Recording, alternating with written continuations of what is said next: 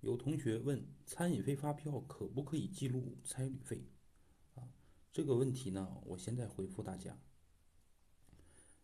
我可以说不可以，也可以说可以啊。为什么这么说哈？我给大家举个例子，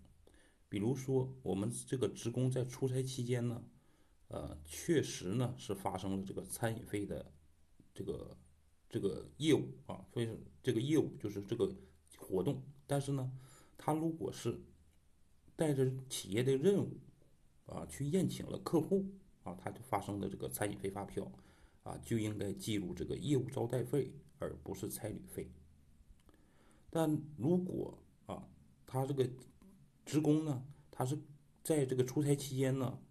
呃，就是正常的吃住行哈，就是呃人不可能哈，就是这个吃住没有吃住行的，对吧？出差的时候。这个吃住行在这个合理范围内哈，也就是说合理的标准内。好比我们可打个比方，比如说我去吃个麦当劳啊，吃个呃肯德基呀，啊吃个外卖套餐呢，在这个基本是在这个标准之内哈，三五十块钱这样的标准之内呢，我们